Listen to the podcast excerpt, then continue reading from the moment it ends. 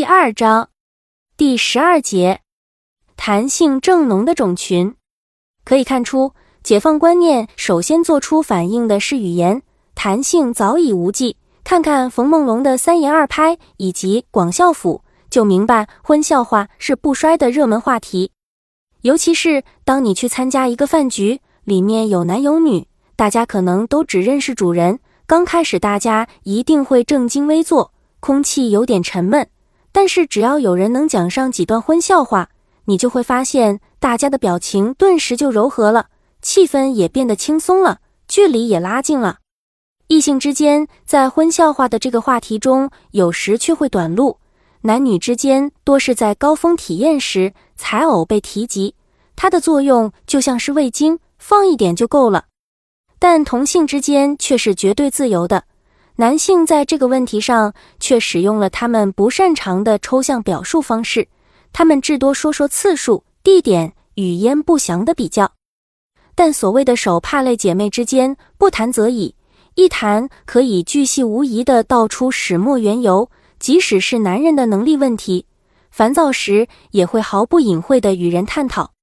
人们却倾向于细节冗长的细节，即使从一个语无伦次的人口中讲述出来，也觉得他们都是民间文学大师。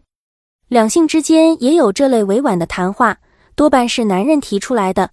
他在实践中或通过 VCD 受到了教育和启发，希望女性学习新的技术，使两个人的齿轮能够丝丝入扣的疯狂运转。这并不是男人荒谬。这个合理的要求，如果被对方拒绝并嘲弄，关系必然陷入尴尬和危机。在这个问题上，男人的自尊是极其脆弱的，一个蔑视的眼神就会像烙印一般烙在他的最隐蔽处，而且没有任何将功补过的可能。在这方面，修养越高的白领女性，反而不及头脑简单的村野妇人有悟性。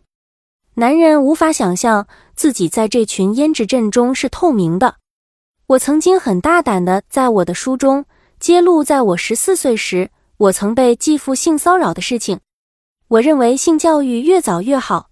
中国的父母认为，让自己的孩子上英语培训班，给他们最好的玩具，提供最好的物质环境，就是对他们好，却常常忽略性教育的问题。在国外，我们都是在十三。十四岁的时候，家长和学校就会有这方面的教育。大陆需要有专家站出来讲讲这个问题。李敖，吉林省扶余县人，祖籍山东省潍县，远籍云南省。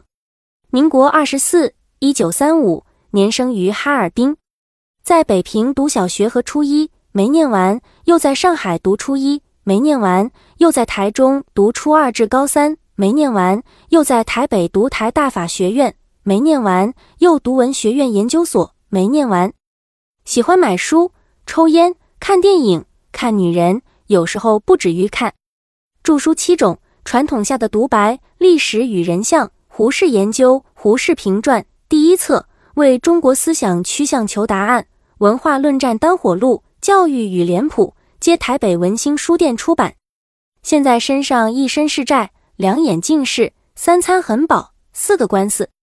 本人面目平凡，特征没有脾气，欠佳。老爸李敖是公开谈性的男人，如他公开承认喜欢看女人，同时还要公开的告诉你，有时候不止于看，